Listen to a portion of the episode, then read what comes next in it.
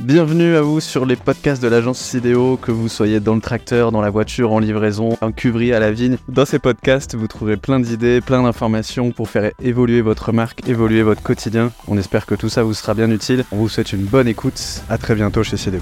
Est-ce que je suis capable d'aller à l'export? C'est la question que posent beaucoup de vignerons quand ils viennent à l'agence.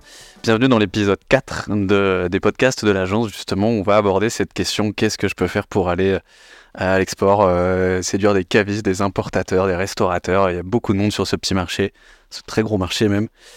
Julie, Virgile et Manon aujourd'hui vont répondre justement à ces petites questions.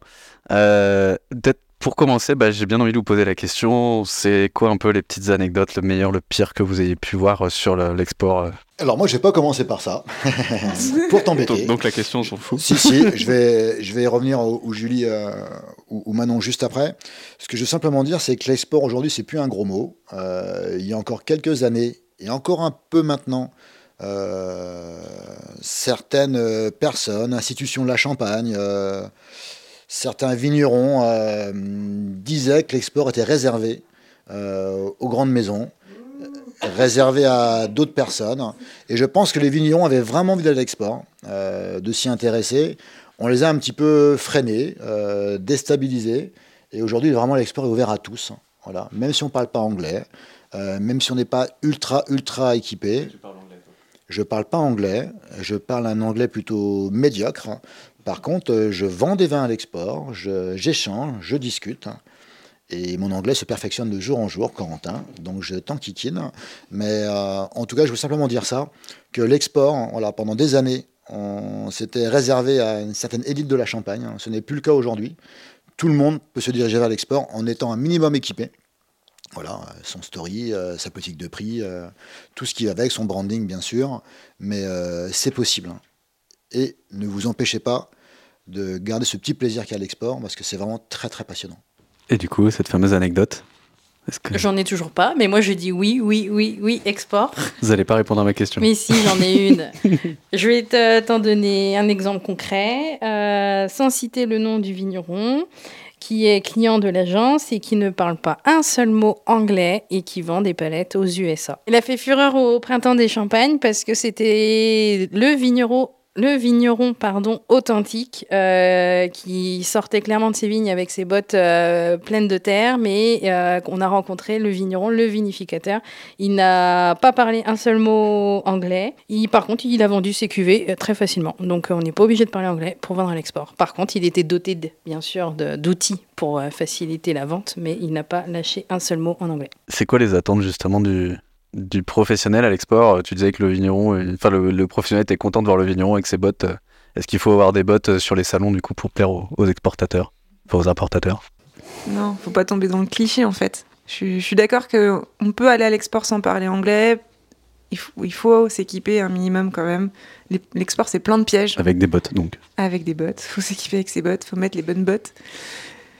Mais l'export, c'est quand même plein de pièges. Il y a plein, enfin, pour l'avoir vécu sur euh, Talentueuse Champagne, pour pas citer, mais euh, voilà, je suis d'accord qu'il faut pas freiner les vignerons à aller à l'export parce qu'il y a de la place et c'est une très belle façon de se valoriser, de perdurer, d'avoir de la reconnaissance aussi vraiment sur la technique produit et sur ce qui, ce qui fait un bon vigneron. Ça, c'est génial. On a vu aussi beaucoup de vignerons aller à l'export et revenir de l'export avec une vraie notoriété aussi et un un effet corrélateur sur le marché français, donc c'est génial.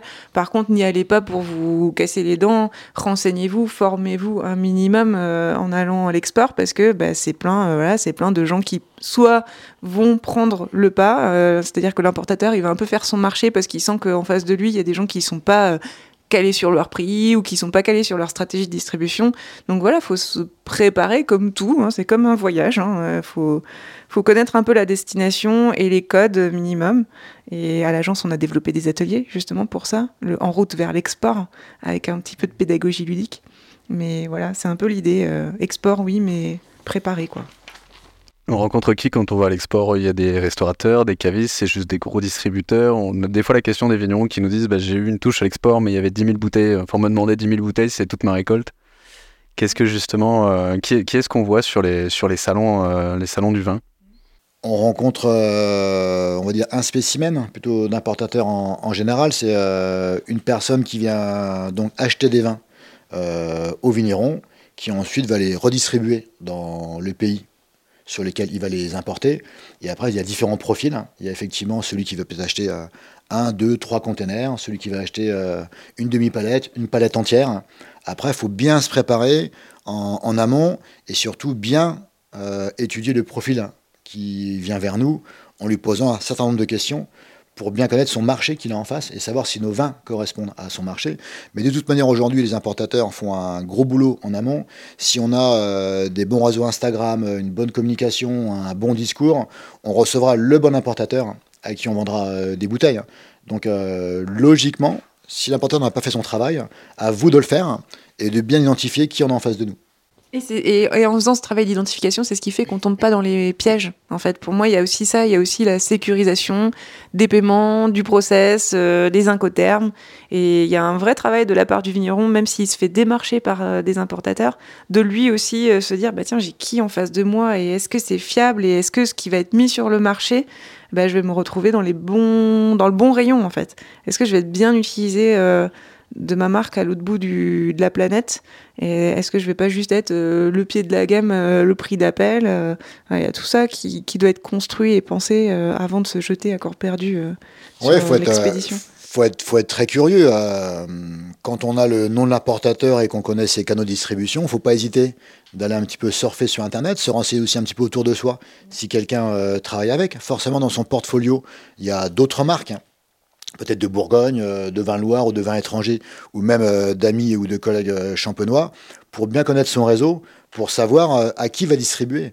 Comme disait Corentin, est-ce que c'est du caviste, du restaurant Est-ce que nos vins vont se retrouver sans qu'on le veuille dans un supermarché ou dans une petite distribution qu'on n'a pas forcément envie ou de voir où se trouvent nos vins?